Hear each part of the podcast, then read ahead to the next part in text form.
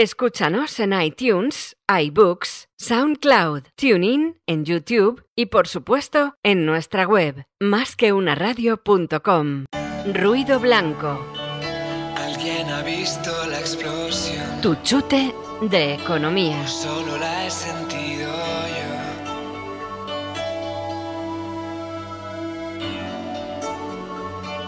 Alguien ha visto la explosión. O solo la he sentido yo.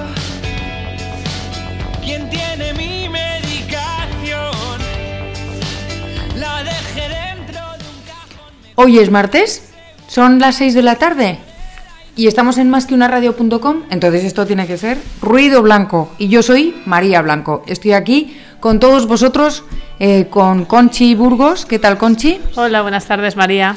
Dispuestas las dos a afrontar una tarde más, un, una- un ratito de vuestra tarde eh, y, y hoy además un día muy especial, ¿eh? Conchi, hoy es un día especial porque hoy es primer martes de noviembre. Primer eso martes. Quiere decir que estrenamos mes y por tanto estrenamos un tema, un tema para nuestra economía en Formol. El tema de este mes va a ser el empresario. ¿Quién es el empresario en la historia del pensamiento económico? ¿Qué dijeron los diferentes economistas? Y, creo que es muy relevante, creo que es muy importante por una razón.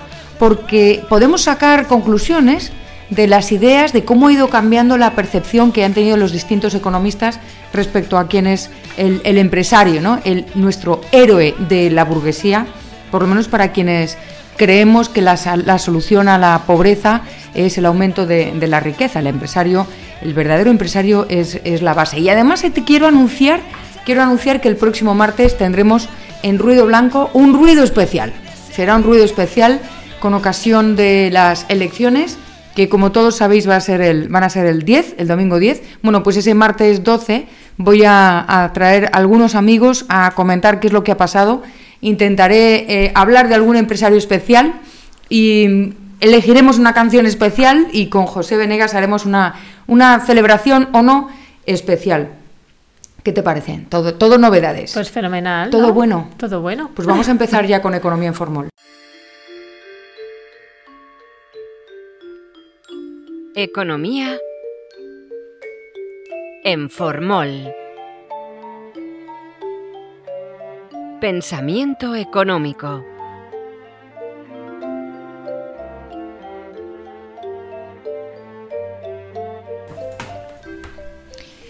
Como os estaba diciendo, el tema de este mes va a ser el empresario en la historia del pensamiento económico.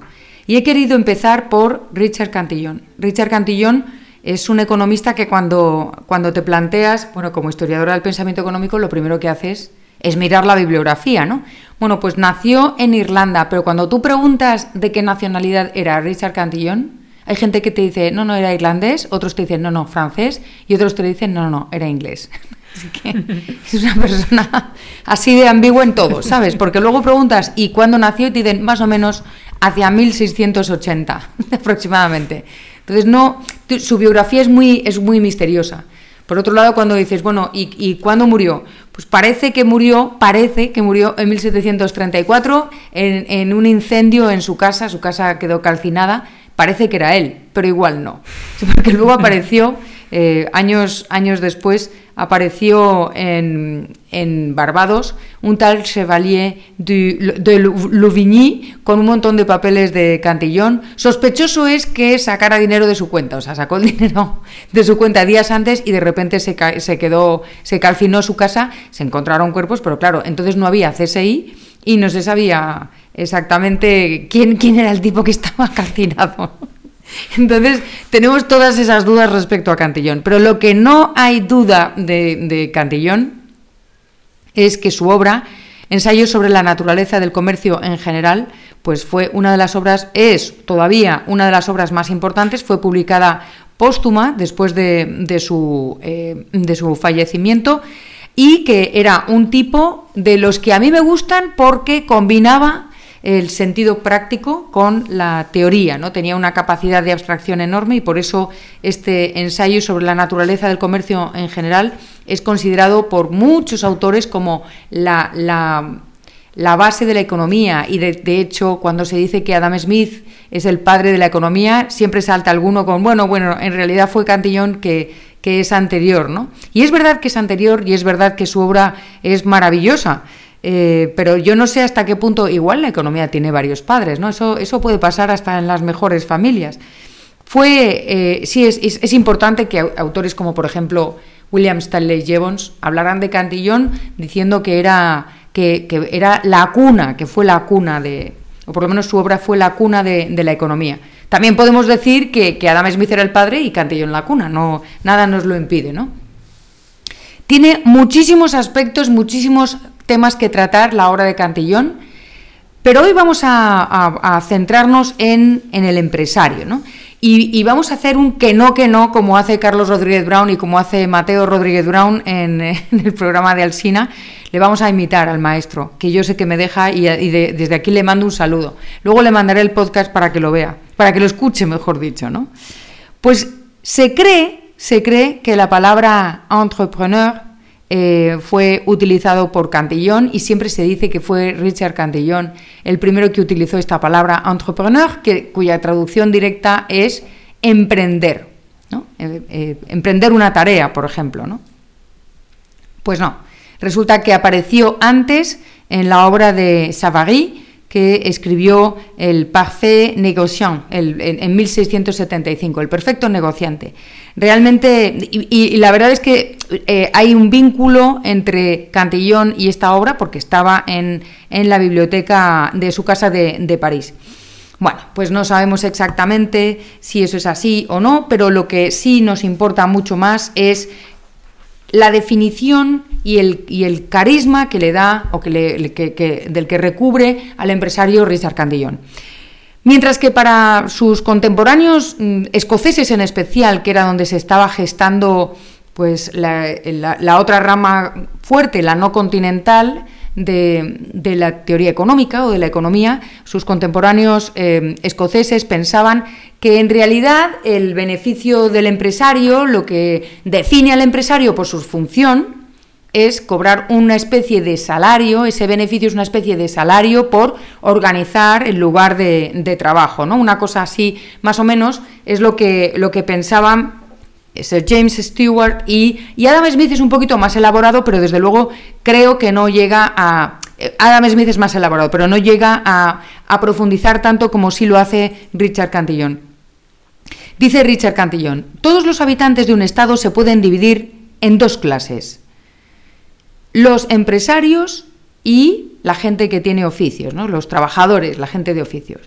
Los empresarios son son aquellos que se dedican a oficios inciertos y los demás a oficios o a tareas ciertas eh, durante el tiempo que, que, los, eh, que los, ejercen. ¿no?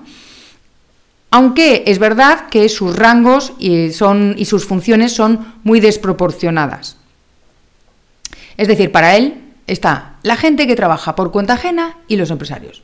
Los empresarios se caracterizan, por tanto, porque su beneficio, su remuneración, su ingreso es incierto. Y todos los demás, pues ya puede ser que sean picapedreros o que sean eh, lo que sea, como reciben un salario, como trabajan por cuenta ajena, pues al recibir un salario ya no tienen esa incertidumbre y entonces a él le parece que bueno, pues que forman parte de una especie de masa, ¿no? Y por supuesto que él pues beneficia y le da más credibilidad a los que a los que juegan con, con incertidumbre.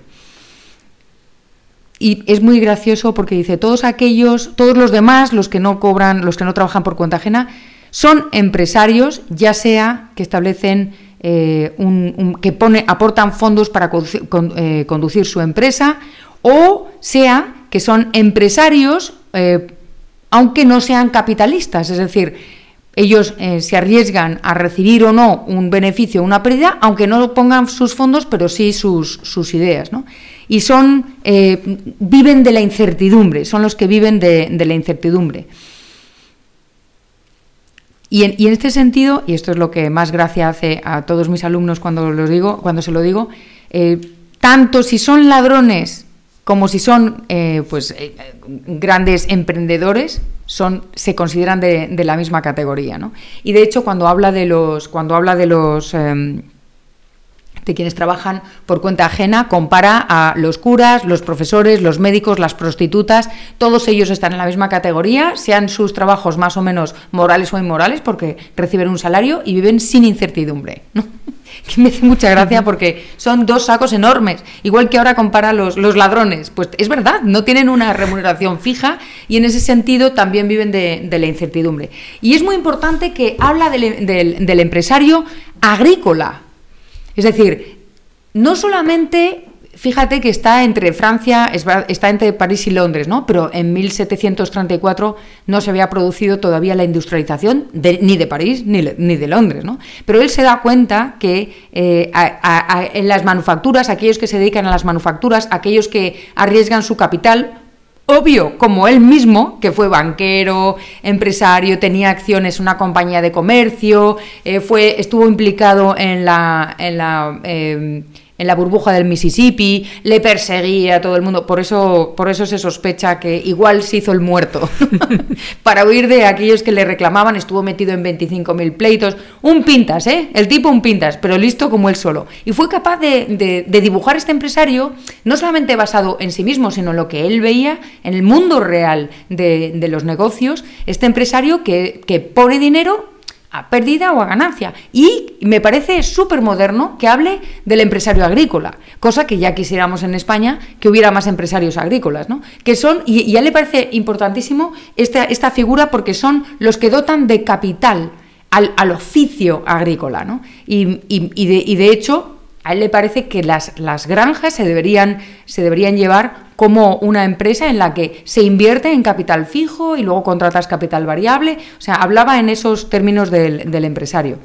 Es, merece muchísimo la pena bajarse de, de internet el artículo eh, de Adrián Ravier sobre es un artículo gordísimo, o sea, es para tomárselo con calma, pero está muy bien escrito y es muy muy académico el artículo de Adrián Ravier sobre eh, sobre Cantillón.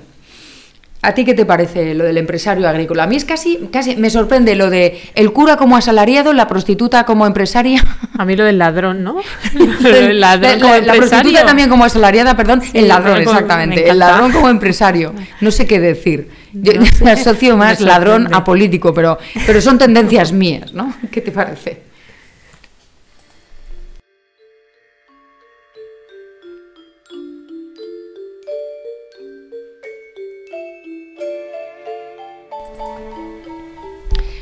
Pues estaba diciendo que a mí lo del ladrón me suena a, a político eh, y que soy una irrespetuosa, ¿eh? Lo digo yo siempre con cariño hacia todos los políticos que Por todo el mundo supuesto. sabe que, que, tengo. Les tengo tanto cariño que ayer, que no vi el debate porque estaba Got Talent, y claro, yo prefiero ver niños cantando, niños cantando que, que cualquier debate, aunque creo que me perdí momentos extraordinarios.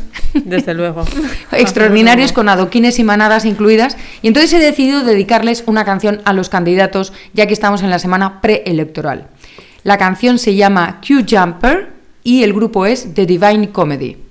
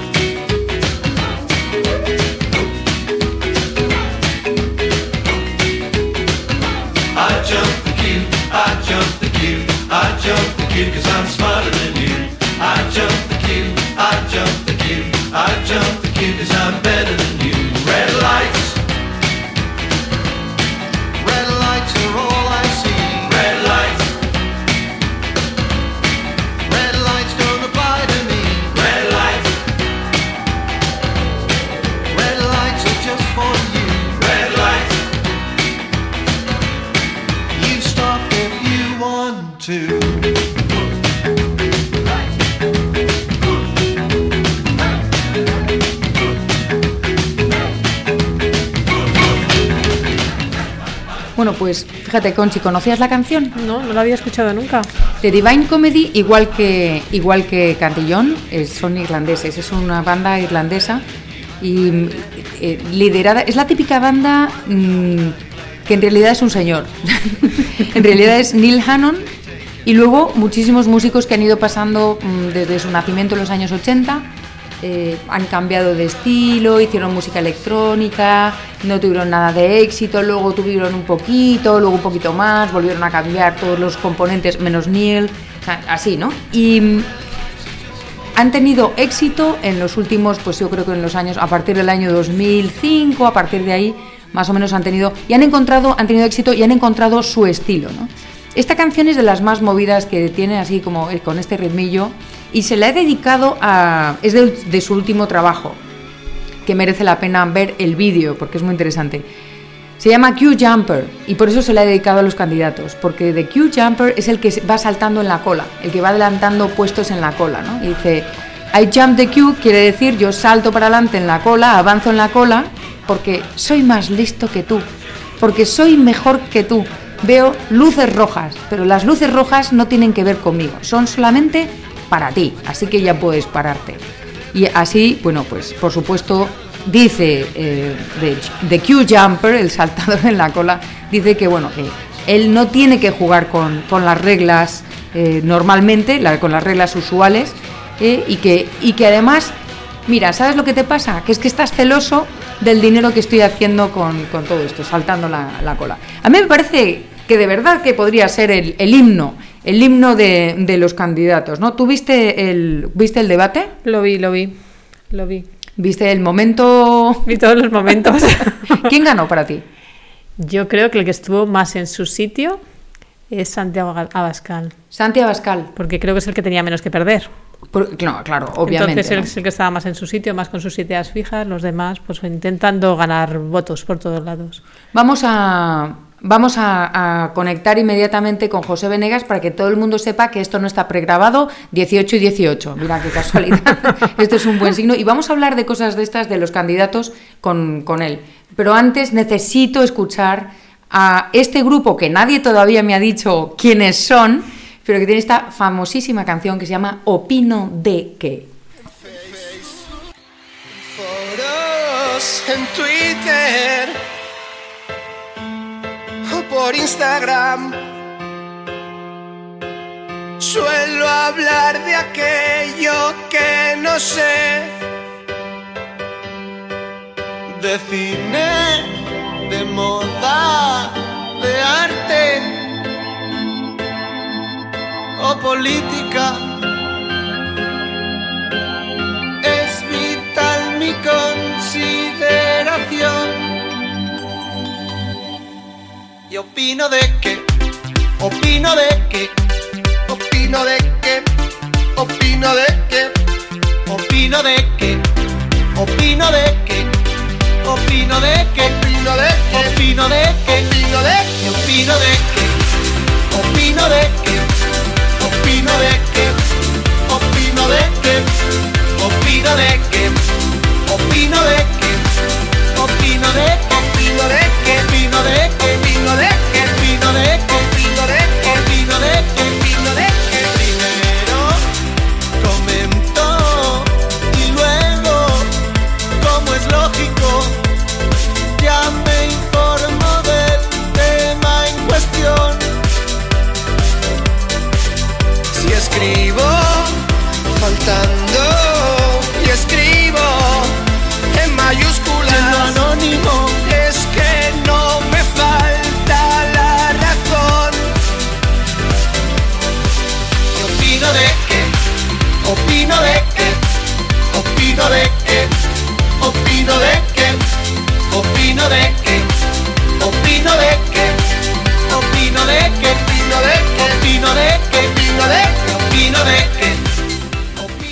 Pues aquí estamos con nuestro Borderline eh, Section, con José Venegas. ¿Qué tal, José?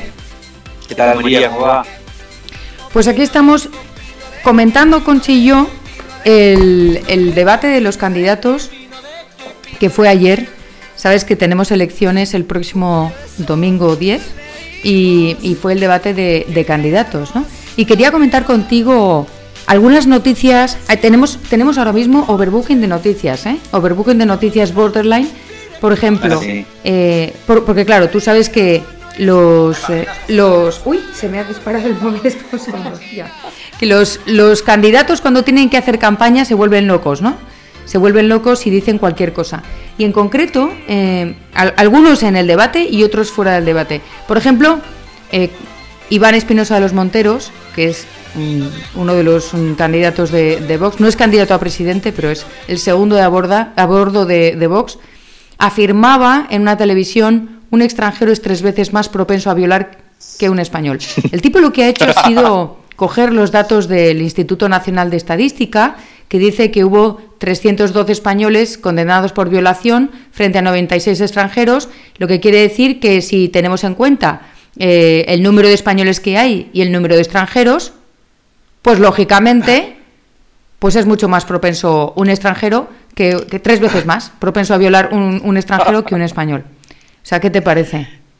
No, te- me, me parece súper gracioso porque yo creo que las estadísticas son una fuente de tergiversación de la política impresionante, ¿no? Porque aún con esos números que él da, sigue siendo más probable la violación por un español, ¿no? No, no al revés como lo interpreta. Por más que en, en términos de comparación y relativo. Yo cuando me vienen con cosas estadísticas de este tipo pongo este ejemplo, ¿no? Por ejemplo, ¿cuál es la proporción de que los españoles comen de carne y de acerrín por mes, ¿no? Probablemente de acerrín sea cero. Y alguien podría poner un título en la noticia que diga los españoles comen poco acerrín, sin nunca preguntarse cuáles son los supuestos que están en la, en la pregunta, ¿no? Sí, Yo, yo lo vi, al, lo vi al, eh, a, la, a la afirmación. No se le movió un pelo porque él primero había afirmado que había un 70% más de, de probabilidades o de extranjeros que cometían delitos contra la libertad sexual que españoles, ¿no? Lo cual no sé a dónde va, porque qué es lo que quiere probar, porque persona a persona, eso no prueba que una persona en particular sea más propensa si en la estadística yo estoy dentro de la mayoría, eso no me hace más propenso a la violación. La estadística no tiene ese alcance.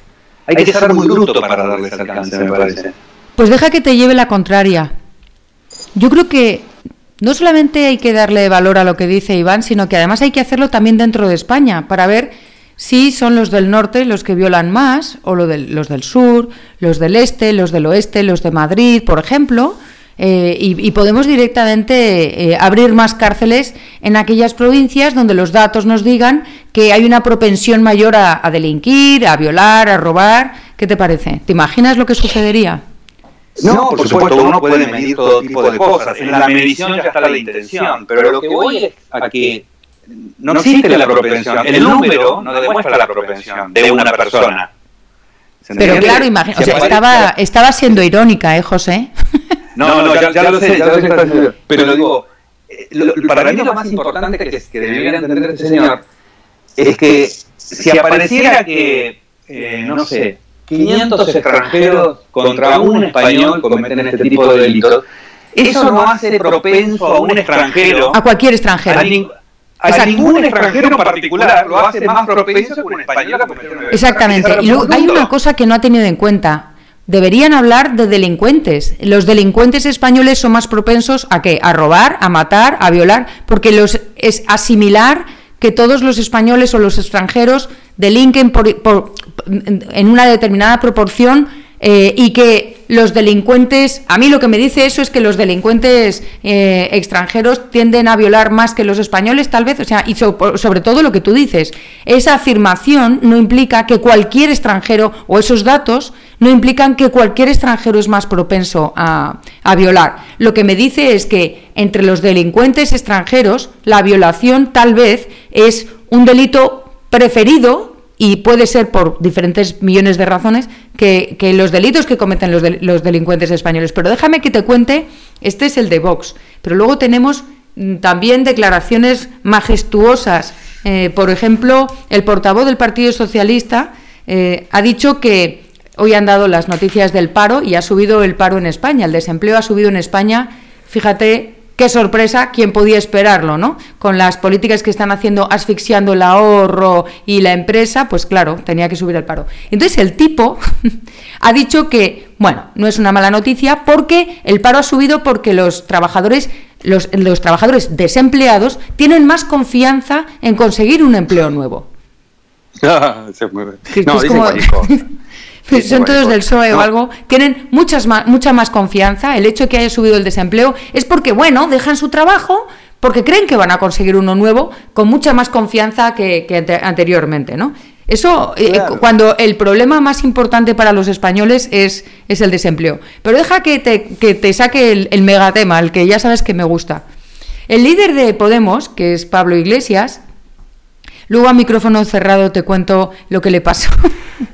lo que le pasó hablando de, de, Ah, sí, sí. de la manada Sí. y tal, ¿no? Ah, Se se han hecho todo tipo de memes con el De tema, memes. pero no me atrevo a comentarlo. Pero sí quiero comentar, estaba hablando de las mujeres y estaba hablando del problema de las violaciones entre grupos de, de jóvenes a, a una mujer, ¿no? Y entonces el tipo ha dicho que hay que hacer caso a las mujeres. Hay que creer a las mujeres. Hay que hacer caso a todas las mujeres. Porque claro, si no, pim, pum, pam, pum. Como si no hubiera casos en los que las mujeres denuncian falsamente. Que no es que yo vaya a decir que es la normalidad, pero hay que tener un cuidado con el lenguaje que se utiliza, aunque sea muy popular decir las mujeres siempre tienen razón. Cuando yo conozco casos, por ejemplo, en Chile, eh, la parte de la la- el sector más izquierdoso en las universidades especialmente arruinan la vida de los chicos estudiantes que se presentan a, a, pues a representantes universitarios de, de partidos de centro, de derecha o por lo menos no de izquierda radical, les arruinan la vida porque les, les acusan de cualquier cosa en Facebook anónimamente y ya con eso es suficiente para que tengan que dejar su, su puesto y su responsabilidad, ¿no? ¿A ti qué te parece que todas las mujeres deben ser creídas y todos los hombres deben ser ignorados o no, o no creídos? Es que llevado eso al proceso es un absoluto disparate. El problema es que es una derivación de un problema que sí existe. Sí existe el problema de que a las mujeres que tienen estos problemas se tiende a desconfiarles. Este es el problema. Lo que hay que hacer es escuchar. Eso no quiere decir que tengan la razón.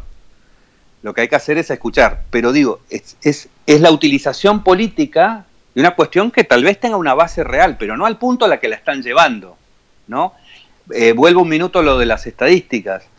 Yo podría utilizar una estadística para decir, bueno, estos, este tipo de delincuentes lo tengo que buscar en este grupo, pero asignarle al grupo la culpa, como está en esta intención nacionalista, porque eso es lo que tiene, eso es lo que es una barbaridad. No hace la extranjeridad y la violación no tienen ninguna relación. Esto, esto seguro, lo, primero lo tendría que establecer desde un punto de vista teórico para que esa medición sea eh, útil.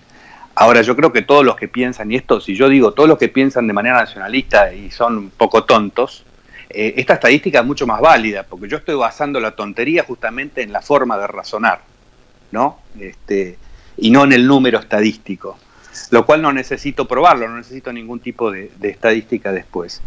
Pero lo de las mujeres lo veo como, como la utilización política de algo que puede ser real, pero limitadamente. Es a, real, a, mí me parece que, que se tiende eh, a desconfiar de la gente que denuncia. Es real. Eso no quiere decir que yo pueda ser culpable a los denunciados automáticamente, evidentemente.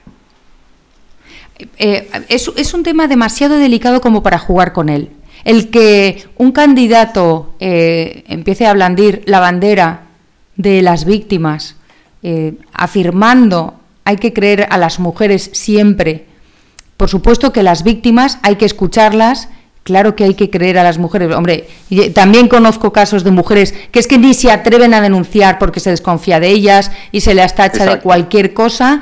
Mm, Cuando denuncian han abusado de mí, pues ya sabes qué tipo de, de comentarios se hacen, ¿no? Ya quisieras tú, no sé qué, ese tipo de barbaridades. Sí. Yo soy perfectamente uh -huh. consciente de ello. Pero me niego a que alguien como Pablo Iglesias, eh, que está haciendo tantísimo daño, y que está propugnando una ideología que hace dependientes a las mujeres, que es lo que me cabrea, eh, porque la ideología eh, comunista que defiende Pablo Iglesias y la socialista que defiende Pedro Sánchez hacen más dependientes a las mujeres eh, del gobierno, las hacen dependientes porque las cubren de mm, todo tipo de, prebendas, de supuestos beneficios que no lo son, eh, y tampoco quiero decir que, no, se debe tener en consideración a las mujeres que, por ejemplo, sufren maltrato y necesitan una solución para poder salir de esa situación, para poder salir de la casa, lo que sea. Pero que un tipo que está haciendo dependientes a los trabajadores, que está haciendo dependientes a las mujeres, que está utilizando el dolor eh, de las víctimas, de las víctimas, no siempre, ¿sabes? Porque luego cuando agreden a una señora por llevar una bandera española en Barcelona no dice nada, o cuando agreden a una mujer de Ciudadanos que estaba quitando lazos amarillos, no dice nada, o cuando eh, insultan a, Inés Arrimada, candidata de Ciudadanos, porque está embarazada, ¿eh? solamente eso, tampoco sale en su defensa, sino que solamente hay determinado tipo de mujeres que, mm, son merecedoras de, de, defensa y de ese atributo de ser mujer. Bueno, pues e, ese tipo no tiene ningún derecho a arrogarse con, con la representación de las mujeres. Y fíjate, quería sacarte un tema. Pero me dejas que comente algo sobre Sí, sí, por supuesto. Que, creo que eh, si la izquierda siempre utiliza la victimización, es una copia del esquema de poder de la iglesia, ¿no? Que existen los pobres, pero yo soy el protector de los pobres. Ahí se establece una relación de poder. No es una relación económica, yo no les voy a solucionar la vida, yo les voy a, les voy a suministrar victimización Punto. Y a partir de la victimización van a estar a mi disposición. Ese es un esquema de poder típico de la izquierda. Ahora, eh, el problema es tampoco caer en la, en la contraria, que sería como toman estas minorías, como podrían ser, no sé, eh, eh, los negros en Sudáfrica o cualquier otra causa, lo que yo veo también es una reacción contraria, igualmente ideológica, que entonces se agarra con las minorías o con las mujeres o con ¿Se entiende? Eh, creo que estamos viviendo las dos cosas en este momento. Déjame que te saque lo contrario. El mismo Santiago Abascal, que es el candidato de Vox, que es el, que compañero del que afirmaba lo de los, emigrantes tiene una propensión mayor a, violar que los españoles. Bueno, pues en el, en el debate dijo una cosa que quiero saber qué te parece. Eh, habló de la dictadura progre, dijo que eh, él defiende, él apela a la libertad frente a la dictadura progre, una dictadura que quiere enfrentar a hombres y mujeres. Bueno, si tú dices que estás de acuerdo con eso, automáticamente eres un facha, que lo sepas.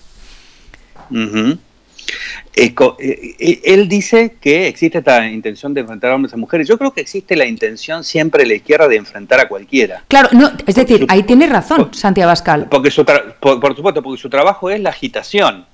El problema sería que Santiago Abascal reaccionara diciendo hay que defender a los hombres de las mujeres, porque entonces estamos haciendo lo mismo. ¿Se entiende?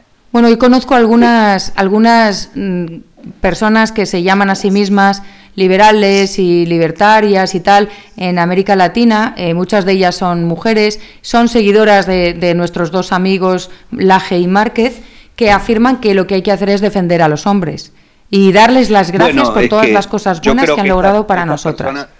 me parece que lo que pasa es que el liberalismo latinoamericano está tomado por una especie de comisariato religioso que está controlándolo todo y ya ni siquiera se le puede llamar liberalismo. ¿no? no creo que sean casos aislados, desgraciadamente, pero creo que están en eso. Eh, de nuevo, creo que es caer en una trampa, ¿no? Es como decir, no sé, eh, el ejemplo del movimiento de derechos civiles en la década de 60, donde los negros eh, se quejaban porque no los dejaban subir a los ómnibus o los discriminaban en los hospitales o lo que fuera, y había un componente marxista y izquierda ahí, ¿no? Entonces me parecería que sería bastante tonto y además hacerlos igual a la izquierda, poniéndose en contra de esos reclamos, porque ahí hay un análisis marxista de la situación, ¿no? O inclusive el marxismo te plantea la lucha de clases, te dice que el obrero es víctima del empresario que lo está explotando. Entonces, a partir de ahí, hago un partido antiobrero. Yo diría que ese partido antiobrero es tan marxista como el partido progreso, solamente que está del otro lado, porque está haciendo el análisis de las cuestiones a partir de la lucha de clases. Si el, si el feminismo de izquierda me plantea este, una lucha hombre contra mujer, si yo planteo lucha hombre contra mujer, entonces estoy haciendo exactamente el mismo juego, soy del mismo equipo. Ya, Oye, tengo una pregunta para ti. de un amigo que nos escucha desde Estados Unidos y nos ha mandado un WhatsApp eh, para preguntarnos cómo se puede defender los principios liberales eh, frente a la, a la derecha. Conchi, ¿cómo es el WhatsApp? ¿Lo tienes por ahí? ¿Cómo defender el pensamiento liberal libertario de las acusaciones de ser de extrema derecha? Exactamente, o sea, justo al revés. ¿Cómo defender el pensamiento liberal o libertario cuando se nos acusa de ser de ultraderecha? ¿Tú te consideras mucho o poco de ultraderecha? Eh, nada. Eh, el problema es que son palabras tan eh, con un contenido eh, tan poco definido que no sirve para nada. Ahora, de lo que se llama ahora derecha y ultraderecha, cero tengo. Claro, ¿y cómo Yo hacemos que- para defendernos de esas acusaciones? Porque tiene razón nuestro amigo que muchas veces a mí me han llamado facha sin parar. De hecho, en Chile eh, salí en una publicación minoritaria, afortunadamente, pero muy radical, minoritaria y muy radical, donde se me consideraba la representante blanca de la ultraderecha europea. ¿Qué te parece? Claro, claro, también te han llamado progre, a mí también me han llamado progre. A ver, toda sí, la sí, vida marxista cultural en concreto. Sí, pero este, Eh, ¿qué le sí, decimos a este amigo? O progre. Yo creo que, yo no sé si uno tiene que defenderse o tiene que decir yo creo esto, ¿no? Eh, porque a uno pueden acusarlo de cualquier cosa, a uno le pueden decir cualquier cosa, es como libre la acusación. Asignarte algo, asignarte un marxismo, por ejemplo, asignarte marxismo cultural, ¿no? Al marxismo le han puesto apellido, porque como no es marxismo de lo que están hablando, están hablando de religión, le tuvieron que poner ese apellido para poderlo disfrazar. Eh, me parece que hay que contestar las falacias que vienen desde uno y otro lado, ¿no? La acusación directa y qué sé yo, uno le- a uno le pueden decir cualquier cosa, qué sé yo, me puede decir que, Sí. que ha cometido cualquier tipo de acto. Fíjate que- que yo le no diría- la- uno, no dejarse uno confundir eh, en las ideas. Yo no levanto tal o tal bandera, yo no tengo nada que ver con eso. Y además escaparle un poco las etiquetas, como te digo, yo ya la intervención religiosa este, antiliberal es tan grande en el llamado liberalismo latinoamericano que yo ya preferiría que no me llamen liberal porque tengo miedo que me identifiquen con esa gente, que ellos que me llamen pochoclo. Es un error. Es un error con- por tu parte, José. Eres, eres liberal y los otros serán lo que sea. Pero que nadie te robe No, pero tu digo, bandera. quiero decir, eh, la pregunta es, ¿cómo hacer para que no nos identi- identifiquen eh, como de derecha o ultraderecha? Mi problema es que me identifiquen en este momento con gente que se llama liberal. Este es mi principal problema en este momento. Ya, pero fíjate, es como decir, no quiero que me identifiquen como hombre porque hay hombres que son eh, pues malvados y hacen cosas terribles. Es como decir, no quiero que me identifiquen como valga, eh, voy a ser No, muy no, superficial. es que no mi- quiero que me identifiquen como ser del Real Madrid eh, porque hay gente del Real Madrid que es malísima, que son los ultrasur eh, y eh, que matan es que no gente. es, no es- no es una cuestión de buenos o malos. A mí no, me preocupan los liberales malos. Nunca me preocuparon- ni, ni los buenos ni los malos. ¿no? Es una gran trampa eso. Eh, a mí me preocupa la identificación de las ideas. Yo tengo, hay una cantidad de gen- cantidad de gente que sigue a Hans Hermann Hoppe, contra el cual yo escribí un libro que se llama Lo Impensable, que lo pueden buscar si quieren Lo en sé. Amazon, que es lo opuesto a lo que yo pienso. O sea, ese señor no tiene nada en común conmigo. Estas personas que vos nombraste no tienen ninguna relación conmigo. Hace poco me propusieron si no quería debatir. ¿Debatir de qué? Si yo no, no formo parte. ¿Cuál es la idea que hay que debatir? Yo de Dios no voy a debatir. No, no me parece este, aceptable un debate sobre Dios, menos sobre el gobierno de Dios y el uso del, de- del Estado eh, de Dios para gobernar al Estado. Eso es un sistema totalitario. No hay nada que debatir. Entonces, eh, el problema es de es semántico, no, no es lo que yo, yo sí, yo tengo muy claro qué es lo que pienso. Pueden llamarle de cualquier manera, pero no me llamen por la misma palabra que usan con estas personas. No es un problema de dos ramas parecidas, primos hermanos, vi que le decía el otro día este señor Laje a Alberto Venegas Lynch. Somos primos hermanos. No, no somos primos. Yo no soy ni primo hermano ni pariente. Soy enemigo de ese pensamiento. Enemigo.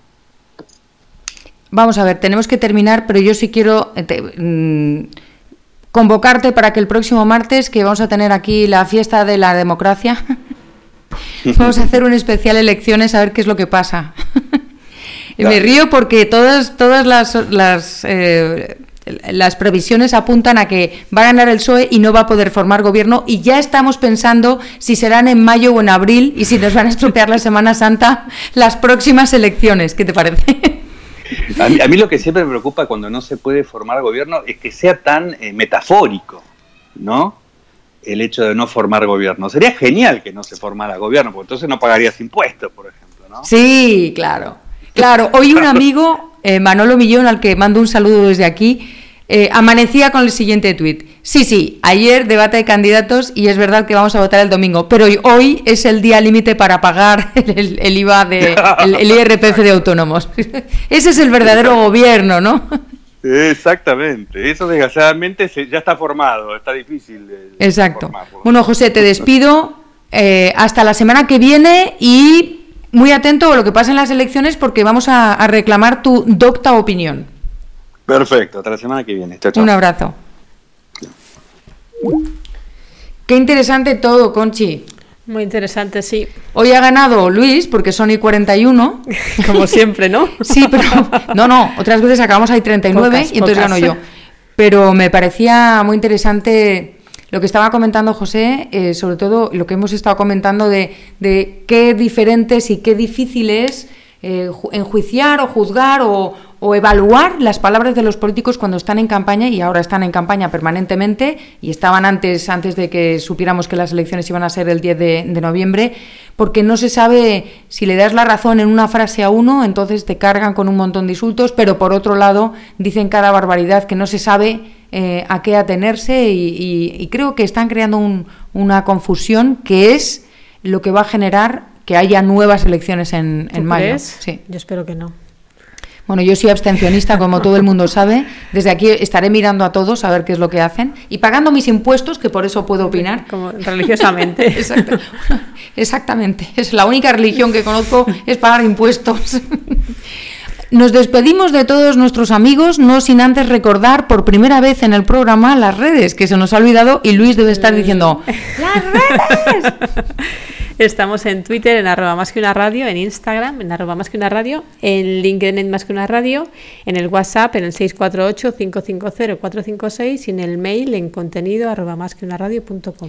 A todos los amigos que me escribís por Instagram o por Twitter diciendo que no encontráis, que, que están subidos en iBox, algunos capítulos, algunos, algunos de los programas, pero los últimos no. Estamos en ello, estamos comprobando, nosotros subimos directamente a todas las plataformas, puede ser que haya algún problema con alguna de ellas y lo estamos revisando, no os preocupéis, pero ya sabéis que a partir de mañana se subirá también religiosamente, como se pagan los impuestos, los programas de eh, ruido blanco a, todas las plataformas. Y muchísimas gracias a nuestro amigo de Estados Unidos que nos escribe desde Estados Unidos. Animaos todos y preguntad todo lo que os apetezca y proponer todo lo que os apetezca. Os dejo reflexionando qué vais a votar, si vais a votar, si, si os unís a mi, a mi partido de, de abstencionistas. Os dejo reflexionando y que paséis una buena semana. Nos vemos, nos escuchamos, mejor dicho, el próximo martes a las 6 en punto.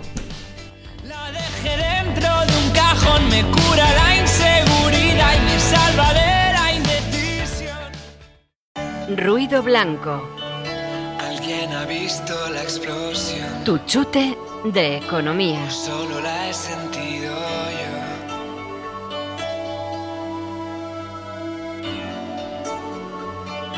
Alguien ha visto la explosión. O solo la he sentido yo. ¿Quién tiene mi medicación?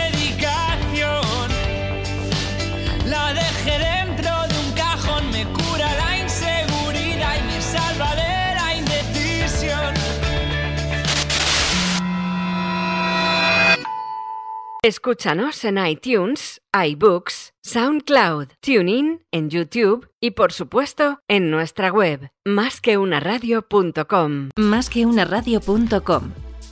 Más que una radio.